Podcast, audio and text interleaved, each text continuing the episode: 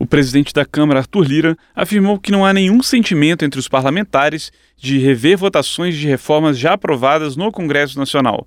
Segundo ele, a legislação pode até ser aprimorada, mas não há como mudar radicalmente o que já foi aprovado há dois, três ou quatro anos pelos parlamentares, como a reforma trabalhista ou a autonomia do Banco Central, por exemplo. Lira participou de evento promovido pelo banco BTG Pactual nesta quarta-feira. O presidente destacou que a pauta prioritária neste momento é a reforma tributária e vê o governo, sobretudo o ministro da Fazenda, Fernando Haddad, com foco na aprovação da proposta.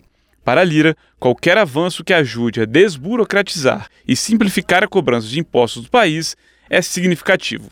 Ele defendeu a votação de uma reforma tributária possível. O ministro da Economia está focado em fazer acontecer. O governo eleito está focado em fazer acontecer. O Congresso Nacional já tentou votar isso. Nós votamos o PL do imposto de renda, dos dividendos, está lá no Senado há mais de um ano parado. Dificuldade vai haver. É um tema que pulsa e que nós vamos tentar fazer uma reforma tributária possível nesse momento. Lira defendeu que o texto que vai definir o novo marco fiscal do governo seja um texto médio que atenda à responsabilidade fiscal e os compromissos com a justiça social. Segundo ele, essa nova âncora, que vai substituir o atual teto de gastos, deve ser um texto moderado.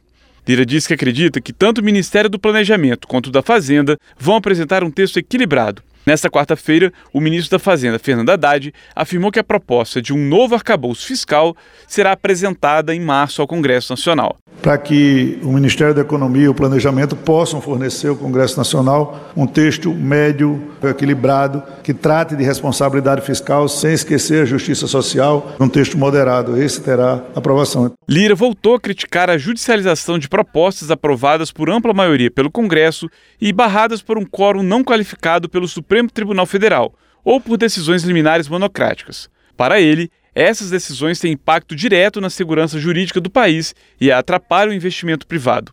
Arthur Lira explicou que, quando decisões que atingem o investidor, as empresas, a vida financeira do país, o questionamento de votações no legislativo, por maioria simples de 6 a 5 no plenário do Supremo, fragiliza e prejudica a segurança jurídica no país.